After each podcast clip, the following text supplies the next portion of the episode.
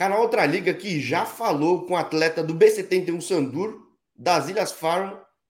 Tenho o prazer de falar com mais um atleta do time. Eu já primeiro, bom, seja bem-vindo, Henrique. Eu já te pergunto, você já conhecia o Rômulo? Já passou duas vezes aqui, por sinal.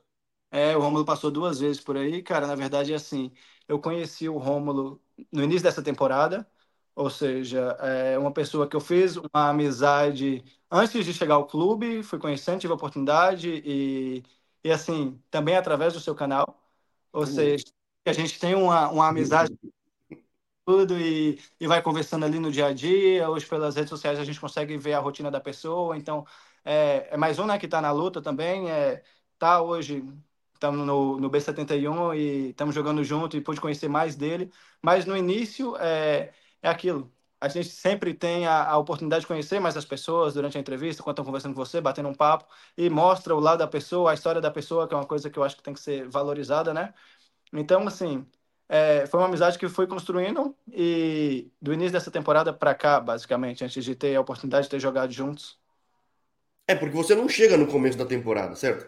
Não, eu no início da temporada estava na Finlândia, estava no Kayane Haka, que é a equipe que eu estava na temporada passada também e surgiu a oportunidade de ir para o B71 e correu bem, correu bem, é, tive a oportunidade de ir para lá, Ilhas Faroes, um novo país, uma, uma liga interessante, gostei muito, né? E, assim, também de conhecer o Rômulo como brasileiro, mas uma pessoa que tá, tá aí na luta, foi, foi bem bacana. Tenho a sensação de que o jogo é muito diferente de um país para o outro, não? Intenso. É, os nórdicos, de maneira geral, são muito fortes, são muito físicos. Inclusive, na Finlândia, a gente comentava muito dessa parte atlética deles, não é?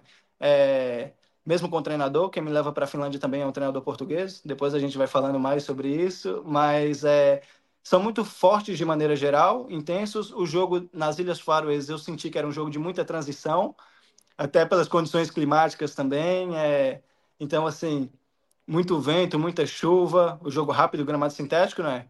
E, e o que eu senti, por exemplo, por ser uma segunda liga, muitos jogadores, inclusive algumas equipes, são equipes B das equipes da primeira.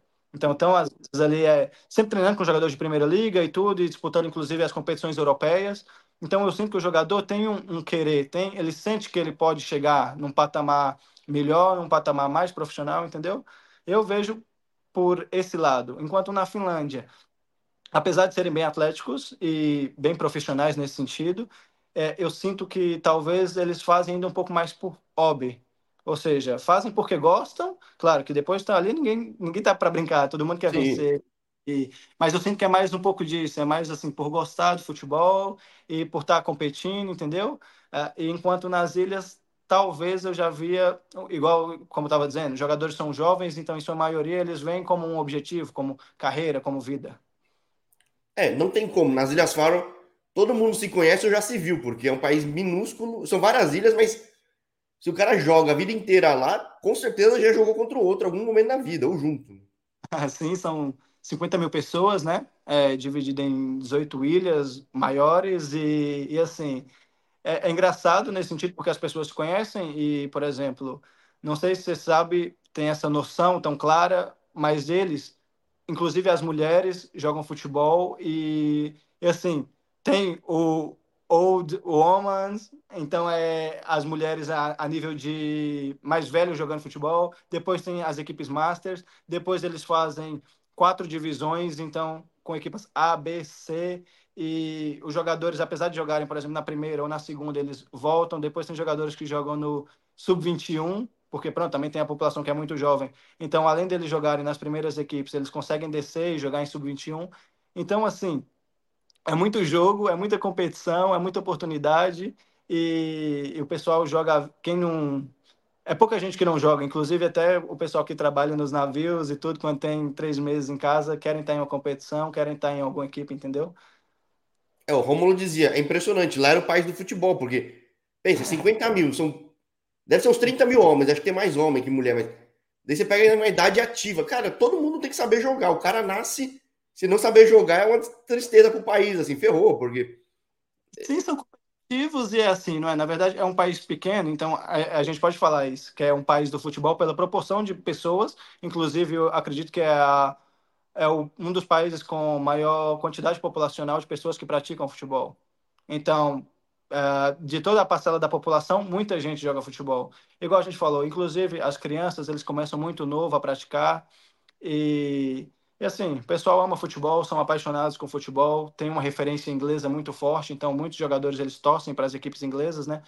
E, e é aquilo, ou seja, o, os avós jogaram, os pais jogaram, muitos pais ainda jogam enquanto os filhos estão começando, então eles têm assim o futebol, acredito que como o primeiro esporte nesse sentido de paixão. Claro que depois eles são bons em esportes é, mais a nível aquático, acho que tem alguma coisa a nível de barco, alguma coisa assim. Não, são bons de handball, são bons de vôlei até. É impressionante, cara. Esses caras aí. Uma coisa que eu sinto agora também, é claro, eu cheguei na, na metade da temporada, e a gente falava disso, o Romulo chegou no início da temporada, eu chego a meio, e eu senti que, principalmente agora, por exemplo, no inverno, eles fazem as competições de quadra, né? Então, não tem como praticar. E mesmo, por exemplo, lá no nosso clube, agora tinha futsal para os mais jovens, depois tinha handball, uh, voleibol. Na verdade, o handball não tenho certeza se é assim tão forte ainda, mas eu sinto que já tem, é, inclusive, mais brasileiros chegando no país, mais mulheres para chegar a jogar. Então, assim. Handball? Não... Sim. Opa! Tinha até, conheci. Conheci pelas que é mais fácil, igual você falou, todo mundo acaba se conhecendo ali. Então, uma brasileira que chegou para jogar handball, é, muita gente que chegou para jogar futebol a nível feminino, né? então, inclusive, hoje acredito que tem eu e o Rômulo, não sei assim ativamente jogando se tem mais um ou outro, uh, mas mulheres tinha aí pelo menos cinco ou seis jogando na primeira divisão. E é um país que é o que a gente fala, né? As pessoas não conhecem, mas são muito voltados para o esporte nesse sentido, praticando esporte é uma vida mais tradicional, diferente e acaba sendo mais saudável, né? Todo mundo joga ao lazer da galera. E já Sim. entrevistei três brasileiras quando chegaram no mesmo time. Uma tá em Hong Kong e agora as outras duas seguem na, nas Ilhas Faro. Uma trajetória um pouco diferente para o mineiro aí no interior, né, cara? Como é que, como é que as coisas acontecem? Porque onde você, a sua terra é maior do que as Ilhas Faro? Cara, eu sou de uma cidade chamada Janaúba, norte de Minas, é, mesmo norte de Minas, tanto que quando eu chego em São Paulo, no interior de São Paulo, na minha primeira federação, para jogar sub-15 isso, o meu apelido na federação era Baiano, por conta do sotaque, então, é, molecada, né, o pessoal começou, ah, Baiano, Baiano, e, e, pegou, e ficou. E, assim, sou de uma cidade que hoje tem 80 mil habitantes, então, se Pô, nas ilhas... Duas Ilhas Faro, quase, cara. Pô, é, é... Claro, claro que depois é assim, a gente também tem uma noção de que é pequeno, pela população e tudo. Mas quando eu vivi no país, o que eu senti é que, por exemplo, imagina, a gente estava numa ilha de duas mil pessoas, mas da minha cidade para a cidade do Rômulo, inclusive era cerca de 10, 12 quilômetros, ou seja, você tem que percorrer grandes distâncias, mesmo que a gente estava só em uma ilha, entendeu? E, e, depois entra aquilo da densidade populacional, muita montanha, então é, é grande nesse sentido. Claro que também não podemos generalizar e temos que ter noção que estamos falando de uma, um país com 50 mil pessoas. Mas é, é bacana, sim, e diferente, a nível cultural é diferente. Já é um país mais frio, né? Falando assim, sou mineiro, aqui é, é muito quente e, e eu, nesse, nesse período que eu tive lá fora, senti a diferença. Nas ilhas agora, as condições climáticas são bem complicadas a nível de vento e chuva, mas fazendo o que a gente gosta, eu acho que é importante, é, vale a pena, né? Agora, você cresce em Janaúba mesmo, joga bola em Janaúba, porque eu sempre tenho curiosidade em algumas regiões do país que eu acho que são pouco abastecidas de clubes. Não sei se é o teu caso. Sim, uh, então vamos lá. Eu começo no FC 15 de Março, que é uma escolinha, um projeto em Janaúba, e, e é como você falou, no norte de Minas é muito complicado para quem sonha em ser jogador de futebol, porque daqui para Belo Horizonte, que é a capital, 600 quilômetros. Oh, Ou seja, é não tem é complicado, entendeu? A, a nível de o Campeonato Mineiro, a nível de federação, sub-15, sub-17, hoje acredito que tem Montes Claros, mas ainda assim 150 quilômetros de Janaúba. Muito difícil, o acesso é muito complicado, entendeu? E nisso, é, apesar de tudo, o 15 de março é uma escolinha que formou muito pelo período, pela localização geográfica. E a gente tem aí, por exemplo, hoje o Walterson, que é um dos meus amigos que saiu do 15 de março e teve na Coreia, é, tá na Coreia hoje, jogou em Portugal. Depois temos aí outros jogadores, Matheus Santos, Matheus Criciúma, saiu de uma cidade vizinha, ou seja, apesar de tudo, a escolinha era uma referência. jogadores de outras cidades da região vinham por ali porque viam uma oportunidade, entendeu? É, entre outros, Adson, que teve no Atlético Mineiro, chegou a treinar com a seleção brasileira em 2016, então era uma das promessas do Atlético, subiu para treinar com a seleção. E tive ali, e começar a fazer a minha formação. É, com isso, na minha cabeça, eu já tinha a noção que para viver do futebol seria complicado eu começar por Janaúba, ou seja, fazer 15, 16 anos sem disputar competições e começar a amadurecer a ideia de ir para São Paulo. Então, muito jovem, eu começo a olhar com, eu preciso sair daqui para tentar ir para uma cidade no interior de São Paulo, para tentar ir para a capital, porque a visibilidade é mais fácil, a competitividade é muito maior, você sabe, qualquer cidade do interior de São Paulo disputa a federação, sub-11, sub-13, entendeu? E, e, começamos por aí. Mas daí você vem para o interior daqui. Exatamente.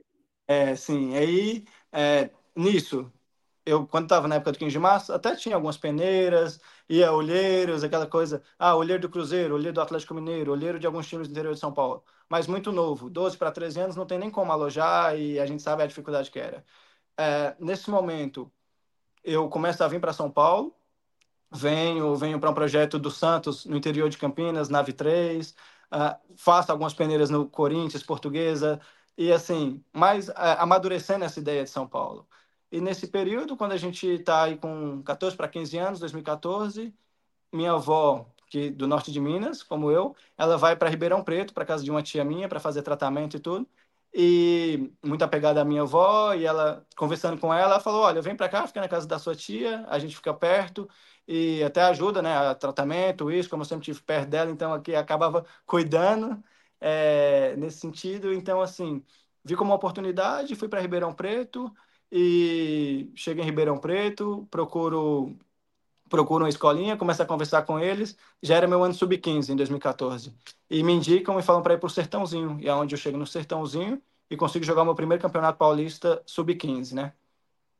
Pô, legal, eu tô para falar com o treinador do Sertãozinho atualmente. É, sério? É, para falar com o Paulinho McLaren já há um tempo já. Daí, sim. Tive, tanto que eu até tive em Ribeirão Preto, estava em Ribeirão Preto em viagem, a gente estava falando aqui um pouquinho em off e, e tive lá perto. E assim, chego no sertãozinho, é, primeira experiência e é aquilo que eu falo. Então, sou um, um menino vindo de Minas, é, em busca de um sonho, começo a, a tentar ver o futebol como minha vida, mas a gente sabe que não é fácil, ainda mais em clube do interior, em sub-15. E, e depois tenho a sequência, consigo federar, mas já havia jogadores, por exemplo, que haviam jogado sub-11, sub-13, em Monte Azul, nos times da região, Araraquara, é, mesmo em Ribeirão Preto. Então, assim, foi bom porque eu pude amadurecer com jogadores que, apesar de muito jovens, conseguiam já ter uma competitividade muito grande, entendeu? Faço esse ano no sub-15 e no meu primeiro ano sub-17 tenho a oportunidade para o comercial de Ribeirão Preto com o Glauco. E, e o Glauco ele estava no Batatais no ano anterior e a gente jogou contra e tudo, e depois também fiz algumas amizades lá. No início de 2015, tem a oportunidade de jogar em Mineiros do Tietê um campeonato com o Glauco e a gente é campeão, e depois vou para o comercial, no, no Sub-17 no primeiro ano. Estou no comercial, faço uma temporada boa, de novo a nível de aprendizado, no ano ruim de Sub-17, e depois, inclusive nesse ano, é, a gente estava conversando também, é, jogamos, pronto, passamos de fase, jogamos contra o Corinthians, e um Corinthians que, que nesse ano depois ganharam o Mundial Sub-17, contra Pedrinho, Carlos Augusto está na seleção agora, contra muita gente boa, o Moretti, que você entrevistou esses dias atrás. E, assim, são experiências, é, apesar de não ter estado no time grande, oportunidade de jogar contra eles, e a gente sabe a diferença que tem a nível mesmo de estrutura, né, de um time do interior para um desses times, é é muito grande e foram experiências assim muito positivas. E depois Agora, disso. Em que momento que você sai do país? Já é perto disso ou não? Não tem nada a ver? É, aí estamos no meu sub-17. Depois disso, uh, ah, para resumir um pouquinho, eu vou para o Itumbiara, jogo, faço meu sub-20 lá, ou seja, vou para Goiás. É, no Itumbiara também começo a ter ali contatos com o profissional, e então fazia pré-temporada com eles. Tive com, fiz uma, o início de uma pré-temporada com o Júnior Baiano, que entrou como treinador de Tumbiara e tudo, e depois disso tive a oportunidade de ir para Portugal. Vou para Portugal em 2019, antes da pandemia. E aí é quando eu saio do país, é... chego em Portugal através de uma pessoa que queria me ajudar, tinha boas intenções, uh, mas que quando eu chego lá as condições eram diferentes daquilo que a gente previa ou havia combinado. Então, assim, é, vem para cá, vamos te dar, vai ficar aqui em casa, vou te receber bem, vamos te dar a oportunidade de treinar em outras equipes e se mostrar. E a verdade é que quando eu chego lá, não correu tão bem as coisas. Então é aquilo, eu tento ver o lado bom das coisas. Cheguei em Portugal, a pessoa teve intenção em me ajudar, não conseguiu, infelizmente, mas já estava ali, não ia perder a oportunidade, não ia voltar para casa e, e basicamente eu comecei a procurar clubes em Portugal, e claro que já em uma divisão menor, numa... Que lugar de Portugal?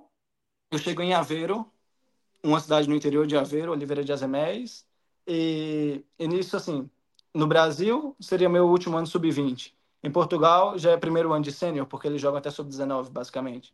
E chego em Portugal e vou treinar no Anadia, que é um clube que na altura treinava no disputava o campeonato de Portugal. No ano anterior eles ficaram perto do acesso aos playoffs, então assim foi era uma equipe estruturada, uma equipe muito positiva e foi um momento muito bom para mim, porque eu cheguei em Portugal e já naquele momento, treinando no Anadia, por exemplo, encontro Kaká, que foi um dos zagueiros que jogou aí no Hertha Berlim, jogou no Braga, Tondela, Apoel do Chipre, ou seja, um cara que conquistou muita coisa no futebol, jogou Champions League, jogou contra o Real Madrid, jogou contra o Barcelona, contra o PSG. Então, assim, uma pessoa que estava jogando Campeonato de Portugal, mas viveu no topo. E então, assim, nessa minha primeira experiência em Portugal, fez eu sentir que, opa, pronto, acho que fez a escolha certa.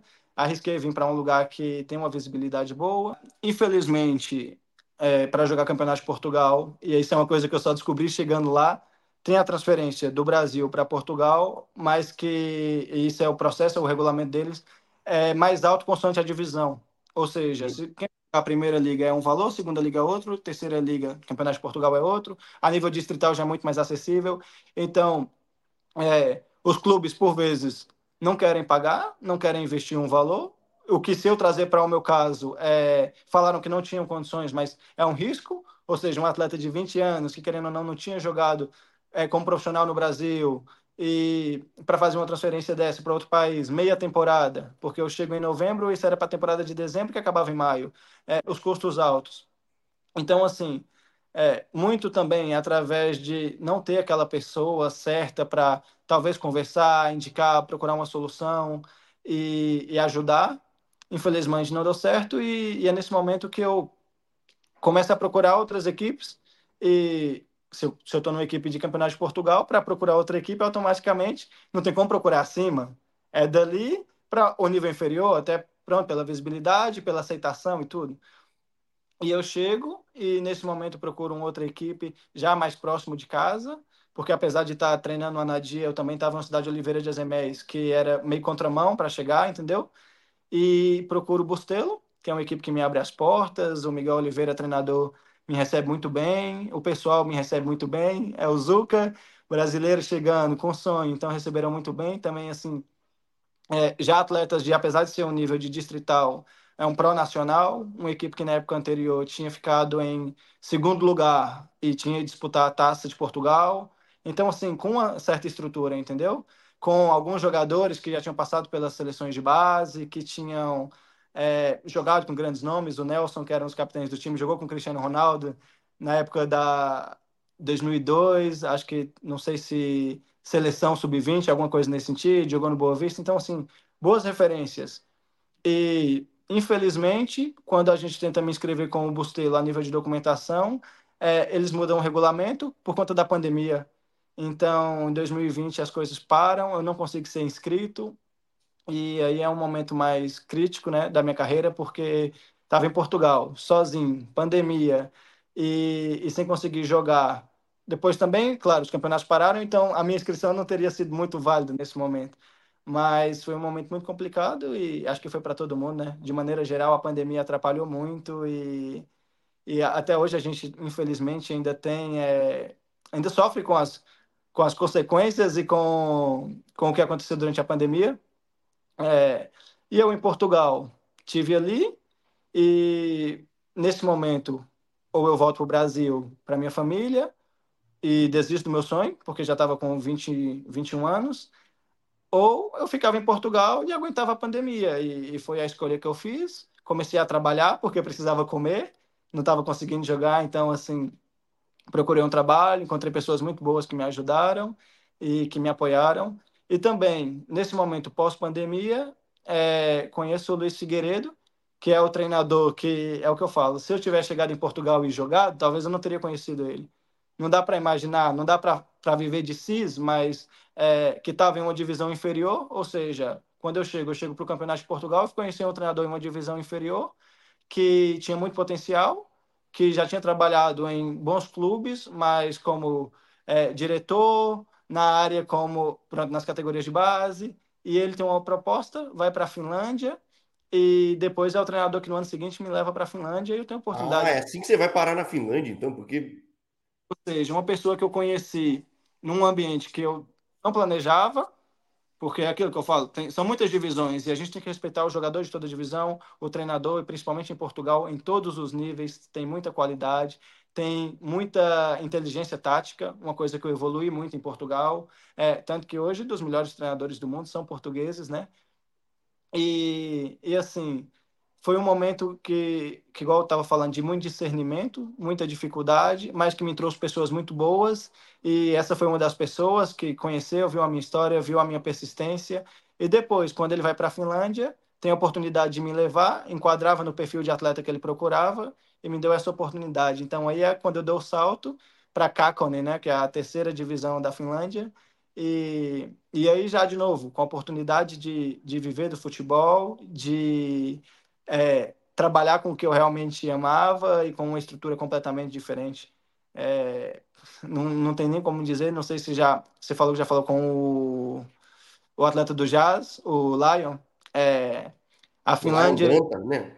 Lion Firmino Danta, você matador, menino.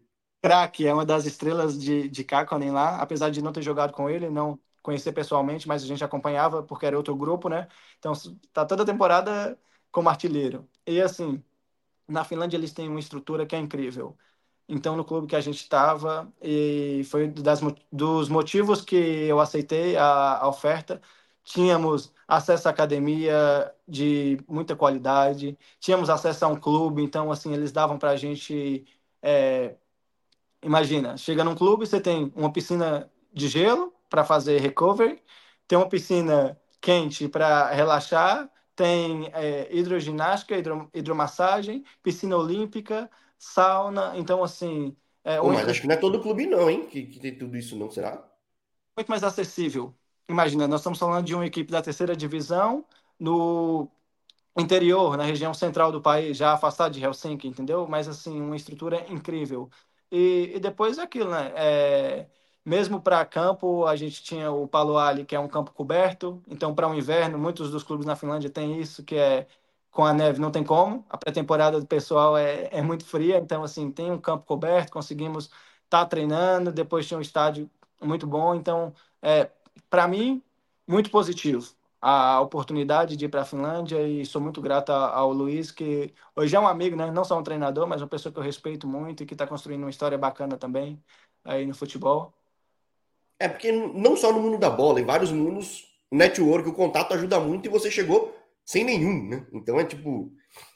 Não, até é... que foi rápido nesse caso, porque o canal surge quase três anos atrás, no meio Sim. da pandemia, e certeza que um monte de gente parou de jogar porque não sabia o que ia ser do mundo, o que ia ser da vida. Com certeza, uhum. muito cara que eu entrevistei, até no começo, que era campeonato de Portugal, Sim.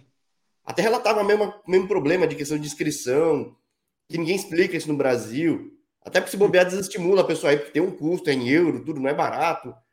Tipo, é, tem esse tipo de problema. Até parei, porque toda hora era o mesmo assunto, todo mundo falava desse problema e que não fala em nenhum lugar, porque não é positivo para levar um cara para lá. Você já leva só com esperança, já não tem muita grana, vai lá e ainda tem que pagar a transferência. Tipo, é complicado pra caramba.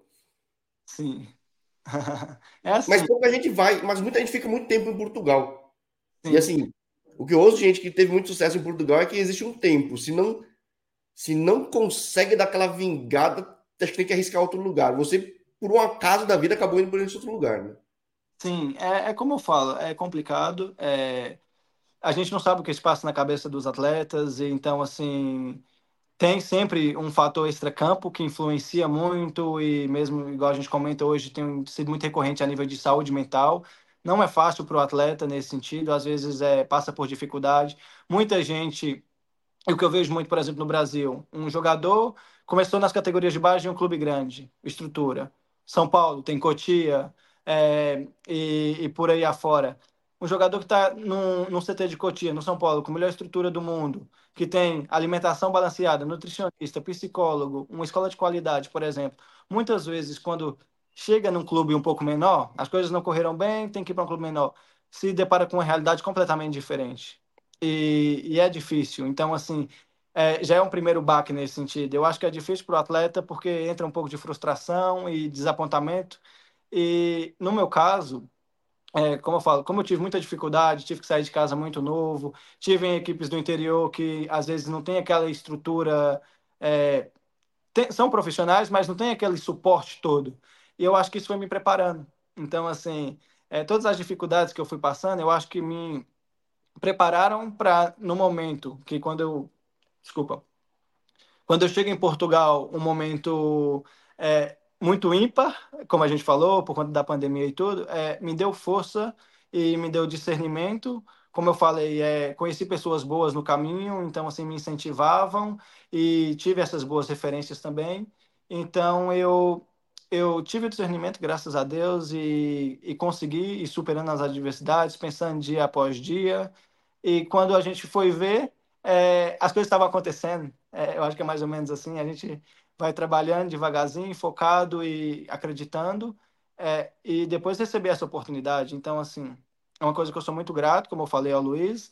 É, sei que ele aposta em mim, porque ele viu muito potencial em mim, viu o tipo de atleta que eu era. Não era propriamente pela liga que eu estava jogando em Portugal ou pelo nível que eu estava, até como eu falei, porque chega um momento que, quando você tem que trabalhar é, não que o futebol deixa de ser a prioridade, mas se você trabalha com o seu corpo e você vai para um, uma rotina de trabalho, automaticamente é diferente. A alimentação é diferente, a cabeça é diferente, entendeu? Então, assim, é, quando eu tenho esse momento de ir para a Finlândia também foi um amadurecimento muito grande e, e para mim foi um, um bônus, foi um, um extra que, que me mostrou que estava no caminho certo. Infelizmente, muita gente não tem essa oportunidade, como a gente está falando, mas é, é uma pena, porque eu acho que quanto mais as pessoas trabalham, em Portugal a gente vai vendo, muita gente trabalha muito duro e dedica, mas depois não, não tem essa oportunidade, não consegue por um motivo ou outro dar uma sequência e acaba desistindo, né? Até porque acaba desistindo, mas tem muitas opções também, né? O país é bom, nada, nada Sim. você consegue emprego, então também, que nem você falou, existem outros fatores que influenciam também, não tem Sim, uma coisa dúvida. isolada, assim, mas... É, e hoje eu posso dizer que eu conheço a nível distrital o futebol em Portugal, porque a nível de campeonato de Portugal, a nível distrital, é, pude ter a oportunidade de ver como funcionavam esses, esses mercados, a cultura dos clubes, essas coisas, porque pronto, passei a viver aquilo é, e acho que me agregou também. É, agregou ver que tinha muita gente com potencial ali, mas como a gente está falando, por ser um país de com uma boa qualidade de vida, que também tem muitas dificuldades, tem muitos problemas, mas tem sim uma boa qualidade de vida. O atleta muitas vezes opta por estar jogando ali a part-time, é, ganha um extra de futebol, mas leva uma vida tranquila, arruma um trabalho e tem uma liberdade financeira nesse sentido. É, não vai viver no luxo, mas vive bem, não é? E também, voltando para o Brasil, muita gente é, desiste, porque quando você chega numa equipe profissional, se você não está no topo, nas divisões inferiores, as condições são muito complicadas, né? Para dizer. É, calendário, pagamento, tudo, né? Tudo é complicado. Então é tipo, longe de casa. Portugal, pelo menos, tudo é perto, né? No Brasil, Sim. surgiu uma oportunidade no Rondônia aí, cara. Tipo... Entendeu? É, e depois é o que a gente fala, a nível financeiro, é, a nível de insegurança, imagina, eu apesar de não ter jogado a nível profissional no Brasil, graças a Deus, com 18, 19 anos, comecei a ter contato com equipes profissionais. Então, ia treinar, fazia pré-temporada, é, ia bem, às vezes muito dedicado, então, assim, conseguia ir bem na parte física. Hoje, claro que no momento também, como atleta, como jovem, a gente pensa, não, estou preparado, podia ter tido oportunidade, deveria ter ficado, sou melhor do que A ou B ou C, mas hoje, com um pouco mais de experiência, a gente vê também a parte tática, a parte é, mental do jogo, que é muito importante. Então, essa formação, que quando a gente fala formação, não é só a formação das habilidades técnicas do jogador, é formação mesmo como pessoa e como você vai aplicar aquilo no jogo. E, e assim, é, tendo essa oportunidade de estar em muitas equipes no Brasil, passei por, por equipes do interior e vi o sofrimento, jogadores às vezes com 25, 26, 27 anos, ainda jogando em divisões inferiores, e apesar de estarem como profissional, é, não receber um salário bom, às vezes tem filho em casa, deixa a mulher em casa, igual você falou, às vezes está em Minas, aí no segundo semestre tem que ir para o Mato Grosso ou para Rondônia, que você citou como exemplo, para disputar uma outra divisão estadual. Então, assim, é, é complicado para o atleta. E às vezes em Portugal, o cara está jogando no nível distrital, campeonato de Portugal que seja, não é profissional, é semi-profissional, mas recebe um dinheiro do clube, tem um trabalho, consegue levar a vida com mais tranquilidade, consegue construir alguma coisa, entendeu? E, e eu acho que isso também até é, permite ao jogador brasileiro, nesse sentido, viver bem, ser competitivo, jogando no jogando no Campeonato de Portugal, entendeu? É, é uma questão de escolha também. Claro, existem circunstâncias, mas no fim tem uma escolha. E, de fato, lá existe esse conforto de até acabar ficando lá. Idioma, temperatura, tudo. Você tropeça aqui, tem um clube, tropeça lá, tem outro clube. É, e quem já está lá mais tempo sabe que a estrutura às vezes não é tão grande, mas existe um nível de profissionalismo, tática, que nem você falou. São incríveis, e, são. É, e até estava lembrando, o, o, caso do Alexandre que eu entrevistei é um caso meio raro, né? Um cara que foi, pô, do Flamengo, teve uma puta humildade, mas estava tão focado em crescer que chegou no Lille, né? Começando de baixo de novo, né? Então. Legal, a pessoa tem que estar tá preparada psicologicamente para tomar esse choque se vem de clube grande, né?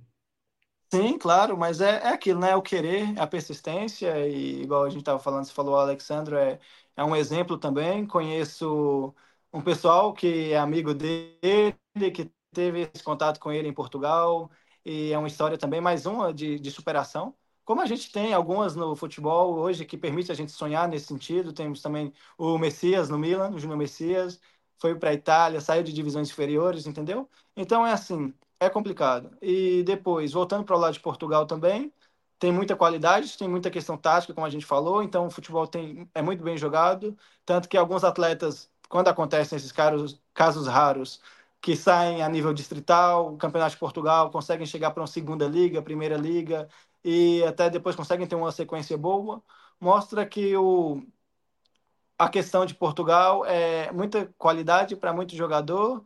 É um país que, apesar de tudo, tem é, muita gente olhando para as categorias de para as ligas inferiores, mas eu eu acho que ainda não sei, falta um pouquinho mais de oportunidade, falta um pouquinho mais de valorização nesse sentido, porque se um atleta sai de uma quarta, quinta divisão e consegue jogar numa segunda, terceira, é, ou o nível do país é muito igual, o que não mostra por conta de divisões, está muito longe do topo, uh, ou tem muita qualidade realmente, e o pessoal às vezes está deixando passar e está desperdiçando nesse sentido, né? Não, mas eu concordo, tanto concordo que acho que Portugal está ciente disso, porque criou a Liga 3 faz dois anos. Porque imagina, antes tinha a Liga, Primeira Liga, Segunda Liga e Campeonato de Portugal. Sim. Pô, para você se destacar no Campeonato de Portugal, que tem 80, 100 clubes, sei lá quanto que é, é, é improvável. Nesse sentido. Uh, eu tenho uma visão um pouco diferente. Respeito, claro, mas assim faz sentido porque a ideia da Liga 3 em Portugal foi algumas equipes eram muito profissionais e algumas outras equipes eram muito amadoras. Então, claro, já no ambiente semi-profissional, mas com muito menos estrutura, com muito menos apoio financeiro. E o que eu acho é que, assim, para um atleta que hoje ele joga numa quarta, quinta divisão, é mais difícil sonhar do que um atleta que joga uma segunda, terceira. Então, por exemplo, quando eles fazem a Liga 3 em Portugal e dividem o Campeonato de Portugal, que era de 80 times, e colocam ali 18 equipes na Liga 3, ou 24, como foi no início, então agora é adaptando. Mas depois colocam 80 times na quarta, e vai o que era quarta vira quinta, depois fragmentam, dividem em quinta, sexta, eu acho que fica muito longe para o atleta sonhar é claro, para quem quer ter o objetivo de jogar futebol, e às vezes eu acho que atrapalha um pouco nesse sentido. Está muito longe do topo. É, tem seus prós e contras. É que, por exemplo, você pega um mercado super maduro, que nem Inglaterra, Alemanha, uma quinta divisão o cara vive do futebol bem. Claro, é, Mas é país... que já é mais rico, tem mais público, tem mais estrutura. De repente, Portugal cria uma Liga 4, uma Liga 5. Só que tende a não fechar a conta porque é um país que tem menos recursos que esses outros. E população é. também mais velha, tudo. Então. E assim, é, inclusive eu tive em Aveiro e hoje A nível distrital, o Aveiro é incrível, eles têm transmissão de todos os jogos, o público, o pessoal é muito fanático, então, assim, acompanha muito bem, entendeu? Acompanha mesmo é, é de perto, tanto que muitas vezes as equipes de Aveiro conseguem chegar nos campeonatos nacionais a nível de CP, Liga 3 hoje, conseguem fazer bons campeonatos. É, ainda não tem ali muita equipe na primeira liga, como já teve antigamente em Espinho, Beira-Mar, e nesse momento tem mais é o Aroca, que milita ali na primeira divisão. Uh, mas uh, acho que a nível de segunda, terceira liga, CP, já tem muitas equipes e mostra o desenvolvimento do país. Uh, e consoante... A tem um caso fantástico, né? Saiu do Campeonato de Portugal e foi ano a ano subindo para a primeira e está super bem. Né? Tipo, é... E tem, tem equipes que, é o que a gente fala, com projeto, com organização, conseguem fazer e depois é, é difícil, claro, porque as equipes que estão em cima geralmente ganham mais dinheiro, mais apoio do, de TV, apoio da liga e tudo, mas para quem consegue gerir bem aí, conseguem fazer um, um bom percurso nesse sentido, né? E pronto, consoante a tudo isso que a gente está falando de Portugal, é, que é uma porta de entrada muito boa, que tem muita qualidade, é, mas por sentir que em Portugal é, é difícil escalar, é difícil tentar subir esses níveis. É, eu acho que para mim a Finlândia também foi muito positivo.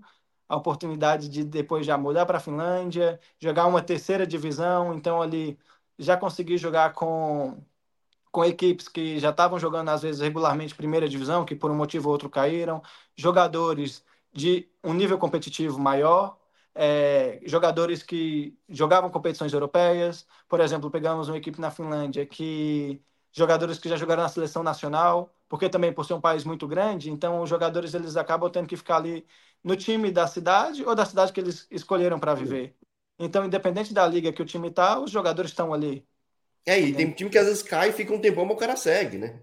Sim, continuam, entendeu? Então, assim, é muito comum nesse sentido. É que a gente falou, eles eu acho que eles acabam vendo um pouco como hobby. E apesar de estarem ali no primeiro, segunda divisão, o time caiu para uma terceira, quarta, já estão na cidade, já estão estabilizados, tem um governo que apoia muito.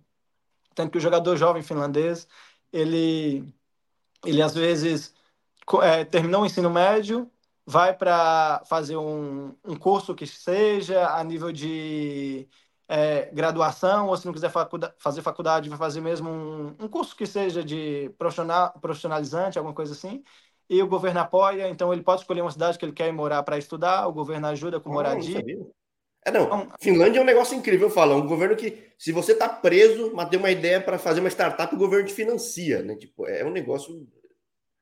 É, então, assim, é, eles acabam dando a oportunidade para o atleta para ele ir para a cidade que ele quer. E depois isso também é muito mais fácil para o futebol finlandês, no sentido de um jogador da segunda, terceira divisão, é, às vezes está ali estudando, tem apoio do governo e consegue conciliar o futebol, por exemplo, com o estudo. Ou então, depois, por conta da liberdade, o, o atleta finlandês consegue arrumar um trabalho, trabalha a nível part-time e consegue jogar, entendeu? Ah, e assim, é, eu tendo essa oportunidade para a Finlândia, de conhecer a nível cultural, é, conhecer um futebol diferente, e, e depois conviver com outra vez com atletas de um nível competitivo diferente. Chegamos a jogar, por exemplo, contra o Cócola, a gente falava também, tem, tinha lá os brasileiros, o Felipe Zuca, o Toró, jogou no Flamengo, jogou no Atlético Mineiro, então, assim, uma das referências também aqui nos últimos anos, que foi campeão pelo Flamengo e tudo. Então, assim, tive a oportunidade de jogar com atletas de um nível competitivo muito alto, que viveram coisas muito positivas no futebol e são experiências. Jogar contra essas equipes, jogar contra o Ivaskla, que é uma equipe que jogava Veikaus Liga regularmente, é, depois o Hops, que era acostumado a jogar competições europeias em Rovaniemi, então assim, estádios incríveis, é, então uma experiência muito positiva e como eu falei, que me permitiu olhar cada vez mais por me firmar como um atleta profissional, chegando cada vez mais ao, ao topo, né? perto do topo, perto de uma primeira divisão, que é meu objetivo. Agora, na Finlândia, você fica uma temporada e meia, é isso? Não. Sim, eu chego na Finlândia então em 2022, aí, já para jogar em Kakkonen, para jogar a terceira divisão através do treinador, que tinha ido na época anterior, que o que a gente conversava era ele foi para a Finlândia, foi campeão na quarta Colmanen, é, e, e, falava comigo: olha, você é um atleta que encaixa no perfil que eu preciso. Se eu conseguir ser campeão, a gente vai ter uma estrutura que vai poder contar com mais atletas, e você é um atleta que eu conto e pretende trazer para cá. E aí, e... uma curiosidade: se eu entrar no site, você vai falar Henrique Quadros, Janaúba, defensor meio-campo. No fim, você joga de quê na Europa, cara? É, é engraçado porque a gente pulou um pouquinho a parte do Itumbiara eu chego no Itumbiara para jogar o sub-20, ou seja, até ali sub-15, 17, eu sempre é, tentei adaptar as posições que o treinador precisava. Então, meio campo, volante, às vezes jogava um pouco mais ofensivo. E quando eu chego no Itumbiara, eu já tinha uma ideia de jogar mais de volante meio campo, era onde eu sentia é, mais à vontade, participando da criação, também gosto de correr muito, então, assim, é, participando também do trabalho defensivo, mais ativo no jogo. O meio campo hoje tem que estar concentrado o tempo todo, porque ele passa por todas as ações no jogo. Em todos os momentos tem que estar muito concentrado. É, então, assim, gostava de jogar no meio. E quando eu chego no Itumbiara Sub-20, Júlio das Neves, um, um, outro grande amigo, treinador que eu tive no meio de futebol, olha para mim e fala: Filho, vem cá, vai jogar de zagueiro e eu, na minha cabeça, com o pé no sub-20 e outro pé olhando para chegar num profissional, queria jogar de meio campo, queria fazer gol, achava que é, o destaque do atleta, claro, quando ele faz gol, quando ele dá assistência, acaba sendo naturalmente maior. E falei, pô, professor, queria jogar assim, acho que eu tenho característica para criar. Isso ele falou, é a moda Guardiola, vai jogar de zagueiro, vamos sair jogando, vamos ter bola. Não sou tão alto, muitos, muitos treinadores optam por zagueiros de 1,85 para cima, tem 1,80, mas ele confiou em mim e me fez jogar de zagueiro. Quando eu chego em Portugal, aí outra vez, mais pelo meio, isso, conheço esse treinador que me leva para a Finlândia para ser zagueiro. Ou seja, ele já me conheceu como zagueiro, é, mesmo através do material que ele viu, gostava. Quando treinei com ele em Portugal, é, gostava da maneira que saía jogando, da agressividade, então me leva para a Finlândia para ser zagueiro. E quando eu chego na Finlândia, no nosso primeiro jogo, a gente perde o nosso médio, que era uma das referências da equipe no ano anterior. Ele tem uma fratura no, no pé direito, três meses afastado. Segundo jogo, eu primeiro volante. Terceiro jogo, a gente perde mais um jogador.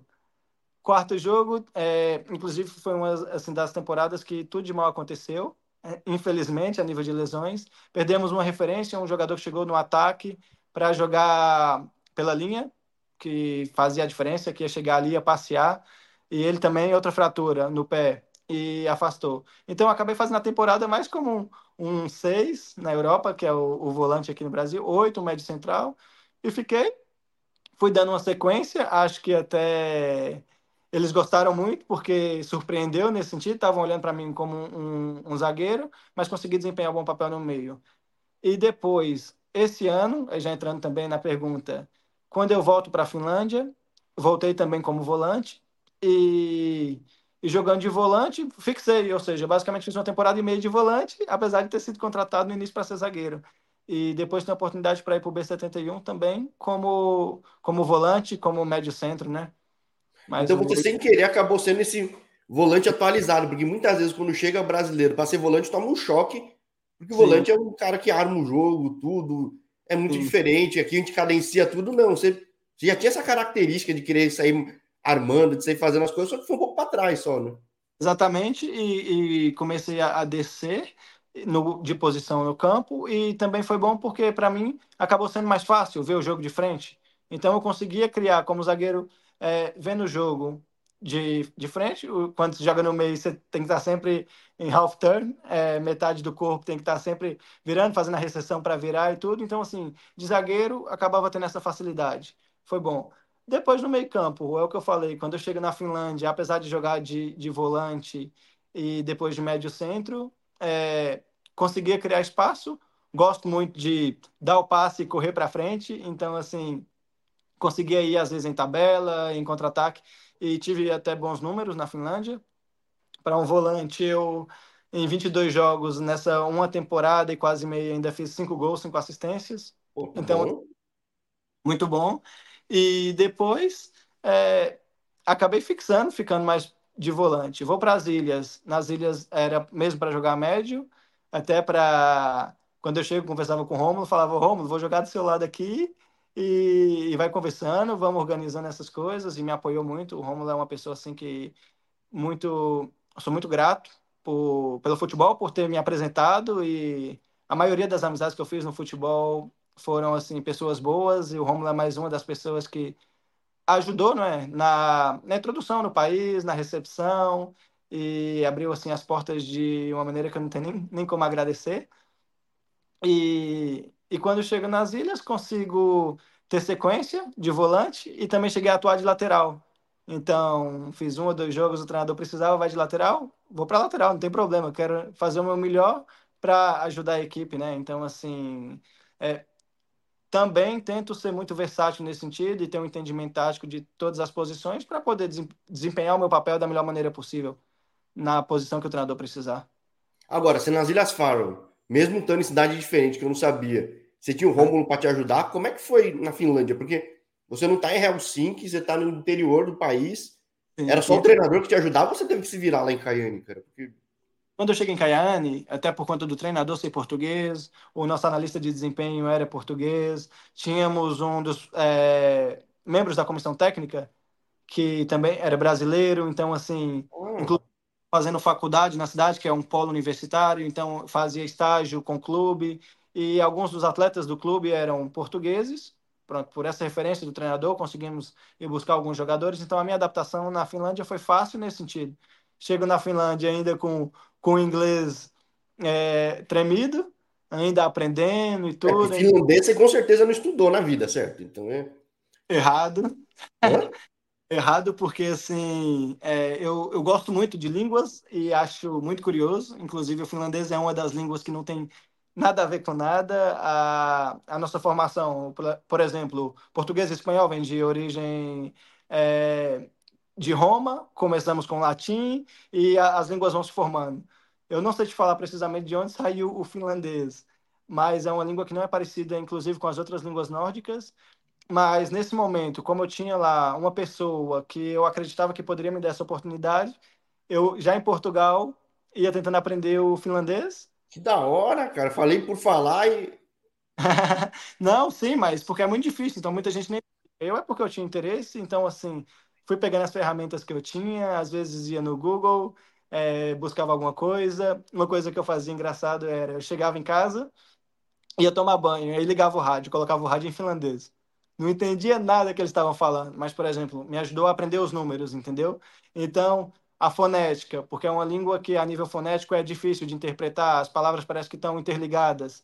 Então, assim, fui tendo essa noção, não me assustou tanto. Claro que eu chegava ali não saía nada, mas comecei a fazer Duolingo, acho que me ajudou bastante. E tentava, bom dia, bom dia, tudo bem, como é que tá? Falando em finlandês. E no fim, já tinha alguma comunicaçãozinha em finlandês, já conseguia falar o básico. Então, é bacana. Agora o faroês ferrou, porque o faroês não tem no Google Tradutor, não tem no é. Duolingo? Não tem, né? Não, porque são, são muito pouco a quantidade de falantes, né? Então, assim, tanto que eu, para traduzir as coisas, pego no tradutor e jogo e eles traduzem para islandês. Então, é um território da Dinamarca, é, mas a língua, nem a língua em si tem muito a ver com o, o dinamarquês em si. É, como eu falei, eu gosto de tentar aprender línguas, é, desenvolvi muito meu inglês na Finlândia, mesmo para aprender o finlandês que eles te ensinam em português. É, desculpa, eles não te ensinam em português, tem que aprender inglês, ou seja... Assim, Duolingo é bom, se você souber inglês, você aprende o resto, né, Você... Tipo, então, mas isso ajudou meu inglês a, a, a melhorar muito. É, já tinha olhado para umas outras línguas, espanhol, que é mais parecido, um pouquinho do francês. Então, quando eu chego nas ilhas, tinha aquele interesse em aprender, mas também já um pouco saturado do, dos um ano e meio aprendendo finlandês. E aprendi o básico, aprendi é, bom dia que a gente vai falando, obrigado, os números a gente fala um pouquinho e, e começa a ter uma noção, porque também convivendo com as pessoas, eu acho que é importante você tentar é, aprender. Um respeito, né? Sim, você mostra respeito, as pessoas é, se sentem mais confortáveis porque veem que você está interessado no, no país, na cultura, e eu acho que a língua hoje é o que mais interliga as culturas. Então, quando você chega num lugar bem e consegue, tenta falar é, é mais fácil, as coisas correm bem nesse sentido, né? E tentei aprender um pouquinho do faroês, claro que com outras ferramentas é mais complicado, mas no finlandês já estava indo bacana. É, o Alexandre Silva, que também passou aqui, que foi treinar, foi jogou profissional na Islândia, nas Ilhas Faro, foi treinador de, de time feminino. Ele, se você viu a entrevista dele, ele fala, pô, ele aprendeu islandês, como ele é muito mais antigo, ele, ele alugava fita de na videolocadora e via desenho animado para aprender islandês. Ou seja, quem quer dá um jeito, né, cara? Acho que é muitas ferramentas e, igual você falou, claro que antigamente era um pouco mais difícil. As línguas nórdicas têm uma coisa interessante, que é, tirando o finlandês, eles são um pouco parecidos. É, então, é meio alemão, meio inglês, né? No fim das contas, a construção do negócio, né? Tipo... Depois tem a coisa mais é, de cada país, ou o jeito que eles falam, o jeito que abre a boca, o jeito que pronuncia a letra. Então, é... Mas, assim, tem uma proximidade. Tanto que depois, quando a gente estava nas Ilhas Faroes, e aí já é, na, na Finlândia, tive com português em casa, a adaptação foi boa. Quando eu vou para as ilhas, estava numa casa com um jogador americano e um goleiro faroês. Então, já em casa, já tinha uma comunicação uhum. basicamente em inglês. É, o treinador também, o Richard, é, é, ele é dos Estados... Desculpa, ele é da Inglaterra. Então, assim, já tinha uma comunicação é, basicamente sempre no inglês. O português ficou só para falar com, com a família. Via o Rômulo no vestiário, então ali às vezes dá uma resenhada, fala alguma coisa em português, mas também dentro de campo tudo, mas é em inglês, né? É e... bom, lá todo mundo fala inglês, né? Então qualquer coisa vai no inglês, né? Crianças com 8, 9, 10 anos já, já conversam, porque eles na escola eles aprendem é, o faroês, que é a língua nativa, o dinamarquês, pronto, que é o, o país, e aprendeu inglês. Então, eles já conversam com você em inglês e, e tentam, e são, assim, muito receptivos. O pessoal, eu achei muito caloroso nesse sentido, então, muito aberto.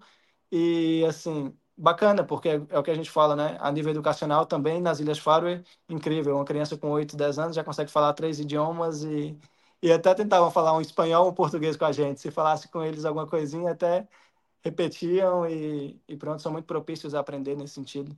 Agora, o que, que te fez sair da Finlândia para ir para as Ilhas Faroe? Porque eu não conhecia ninguém que tinha feito isso, e uma coisa que às vezes eu, com as, algumas pessoas eu pergunto, Sim. de Finlândia eu falo, pô, eu tenho a sensação que Finlândia não dá valor pro cara que tá da ícone para baixo, cara. Tem cara arrebentando, teve cara que foi artilheiro da ícone, tem, tem o, pô, o, o, Zuka, tem o, o, Lion arrebentando. Para mim tinha que estar numa VKOS Liga, cara. Cara, é assim, é, o que eu vejo da Finlândia, e aí a gente volta para aquilo que eu estava falando há um pouco, que é eu acho que o atleta finlandês, por ele ter esse apoio, por, por o, o atleta jovem ele ter a possibilidade de mudar, de ir para perto de um clube, de ter um alojamento, não precisa de um contrato profissional, é, consegue conciliar o futebol com uma vida normal, é, nesse sentido, eu acho que atrapalha um pouco para o estrangeiro, que precisa de um visto, de um contrato profissional, de uma casa, de todas as condições, e, e ainda assim tem aquilo da adaptação. Então, claro que para um atleta que já está de Ikonen para baixo, que está jogando em Kakonen, é, e muitas vezes é comum, quando você vai olhar, por exemplo, na taça, as equipes surpreenderem, as equipes das divisões inferiores até conseguem fazer assim, bons jogos e tudo, e mesmo a nível de qualidade, muito, muito jogador de Kakonen poderia tranquilo estar tá jogando nas divisões de cima, é um pouco. Não é comum, mas não é raro. Ou seja, acontece jogadores finlandeses saírem, por exemplo, de Komonen, que é a quarta. Já vi jogadores saírem de divisões inferiores e dá o salto e vai para Yukonen. Aí, ah, não, você... tudo bem, mas o estrangeiro eu não vejo, isso que eu não entendo, cara. Tipo, esses então, dois, esses, esses brasileiros de ataque, eu falo, como é que esses caras não estão na VKOS Liga? Ou sim, um dos sim. primeiros caras que eu entrevistei, que era o Douglas Caé, que foi artilheiro é, no Guinness em várias temporadas. Pô, não teve uma chance na VKOS Liga, cara. Teve, teve um jogo que eu até conversei já com o Caé, outra, uma boa referência brasileira aqui, atacante. Jogo que ele acho que fazia cinco, aí outro jogo três, aí outro jogo é, dois. Como é que não tá numa VKOS Liga? Podia estar no pior time da VKOS Liga, mas como é que não tá, cara? Tipo, é... Então, eu acho que é muito por aí, entendeu? Então, assim, eu acho que, infelizmente, isso é uma coisa que acaba atrapalhando o brasileiro na Europa. A questão do o passaporte, ou seja, sendo extracomunitário é muito mais complicado. E, e na Finlândia eu acho que isso acontece um, um pouco nesse sentido também.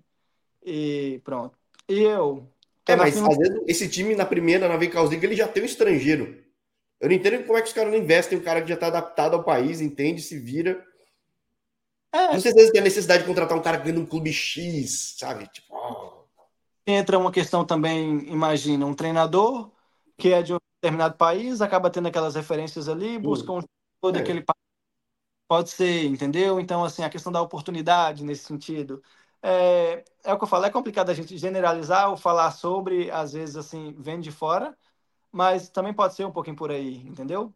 É porque nos outros países não tem cara, às vezes, em divisões abaixo, arrebentando constantemente todo ano, como esses caras estão arrebentando.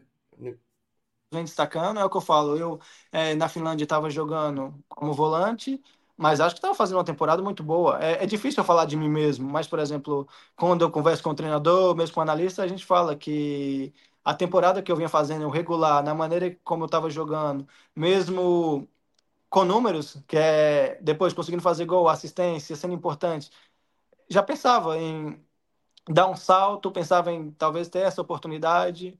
E depois disso, aí consoante ao que a gente vinha falando, por isso eu vi as ilhas como uma boa oportunidade. É, estive em Portugal, vou para a Finlândia jogar uma terceira divisão e, e depois, é, a verdade é que no fim da temporada em, em Kakkonen, surgiu uma situação para mim para ir para a primeira divisão das Ilhas Faroes.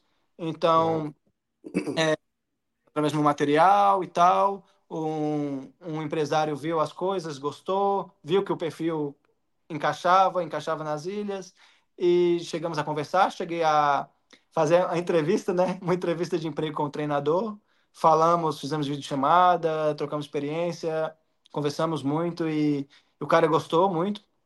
E infelizmente no dia 28, 27 de dezembro, eles trocam a diretoria, ou seja, estava uh. marcado para viajar no início de janeiro, só esperando a passagem. Tanto que nesse momento eu estava em Portugal, foi no fim da temporada passada, e estava na expectativa, arrumando as malas, tudo certinho, aí não chegou a passagem. Depois, quando eu converso com o treinador, ele falou: a direção nova assumiu e cortaram os gastos no sentido de não vamos investir em trazer jogadores porque a gente não sabe como vai ser. E a verdade é que nenhum dos jogadores que esse treinador tinha feito as entrevistas e tinha acordado para ir para lá foram, e o treinador depois caiu também, não ficou ele no time. Então, assim, com isso eu já, já passei a olhar para as ilhas como um, um, bom mercado, um lugar que eu tinha a oportunidade de chegar e talvez jogar uma primeira divisão, e depois de dez times, quatro vão para competições europeias. É super então, estratégico, cara. Super sim, estratégico depois uma experiência nova que eu acho que poderia me agregar nesse sentido, entendeu? E quando isso aconteceu, me pegou desprevenido. Claro que foi ali muito aceitação, foi um momento difícil, porque eu estava em Portugal preparando para realizar o meu sonho de chegar a uma primeira divisão e, e olhando com muito foco para aquilo. E depois as coisas simplesmente não acontecem, pela maneira como foram. E eu volto para a Finlândia. E consoante Calhou que, graças a Deus, no meio da temporada recebo uma nova oportunidade, recebo uma nova oferta para ir, agora para a segunda divisão, mas para um projeto incrível. Sabia que nos últimos anos o time estava sempre brigando para subir e aceitei, sem hesitar. É, viu, viu como uma boa oportunidade e acredito que as coisas foram boas nesse sentido, porque chega a meio de temporada e de quando eu chego lá, de 12 jogos, nós fizemos 29 pontos dá quase 35% de aproveitamento, só uma derrota. Então, é, ganhamos dos líderes e fizemos um, assim, uma boa segunda parte de campeonato. Deixamos uma imagem muito positiva, entendeu?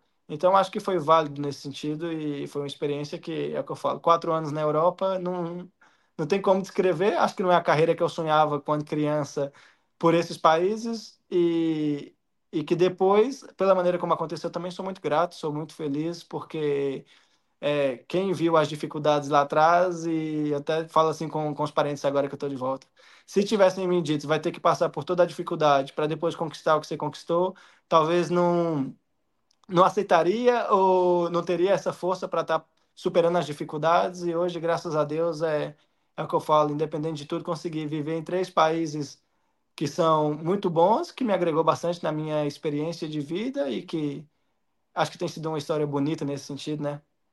Mas daí acaba sendo o perfil, se não era exatamente aquilo que você imaginava potencialmente tinha sonhado, é o sonho do canal aqui, cara, porque é contar a história de gente que vai à luta, aguenta, Sim. e que certeza que se vier outros desafios com problemas, tudo vai saber lidar com isso, isso vai fazer o mundo ser grande, né? Então, não sei se você concorda com isso. Sim, claro, sem dúvidas, é, é o que eu falo. Claro que o atleta, quando ele começa, ele está sonhando com o topo. Está sonhando com as melhores ligas, as melhores equipes, os melhores salários, mas é, tem um mundo de futebol tirando isso, né? E que às vezes muita gente não sabe ou não quer enxergar, porque a verdade é que para existir, para tudo na vida, para existir a pessoa do topo, tem que existir as ligas inferiores, tem que existir as ligas menos badaladas e, e assim, é, claro que apesar de estar olhando para o topo, eu sempre fiz a minha formação e na minha mentalidade sempre foi de muito trabalho duro.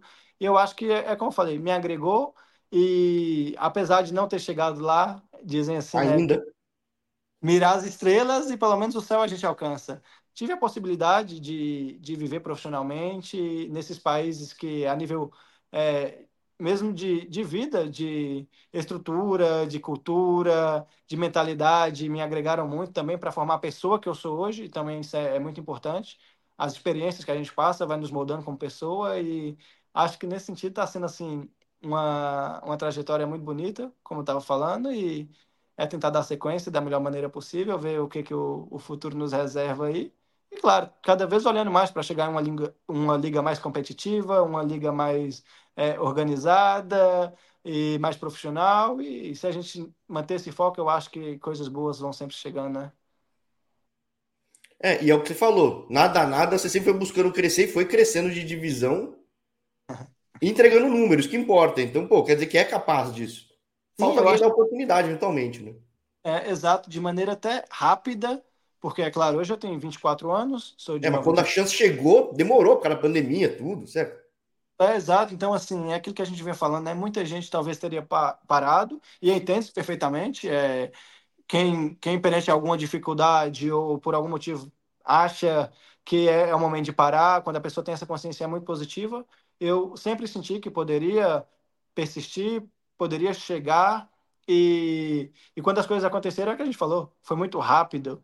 É, eu, eu brinco assim, claro que eu queria começar a jogar muito mais novo, e depois quando eu cheguei nesses países, nas ilhas, na Finlândia, o jovem ele começa, às vezes com 16, 17 anos, já está jogando num contexto sênior, até por não ser um país tão grande, então assim, é, claro que eu gostaria disso, mas eu acho que de quando eu comecei a jogar, de basicamente 2022 para cá, após pandemia, as coisas foram muito rápidas. Do contexto que eu saí em Portugal para o contexto que eu cheguei nas Ilhas Faroes, é, vivendo profissionalmente através do futebol, numa segunda liga, é, já depois contra atletas de classe completamente diferente, como a gente falava, a nível de mentalidade, um atleta que jogou Champions, que jogou na seleção, então é, é tá sendo assim um, muito rápido também nesse sentido, mas acredito que tudo porque eu venho vem tentando me preparar e estar tá pronto para quando ter as oportunidades e acredito que tem, tem feito bem em tentar agarrar essas oportunidades que apareceram e tem, é, mais uma vez, construído um bom trajeto nesse sentido, do qual me orgulho, né?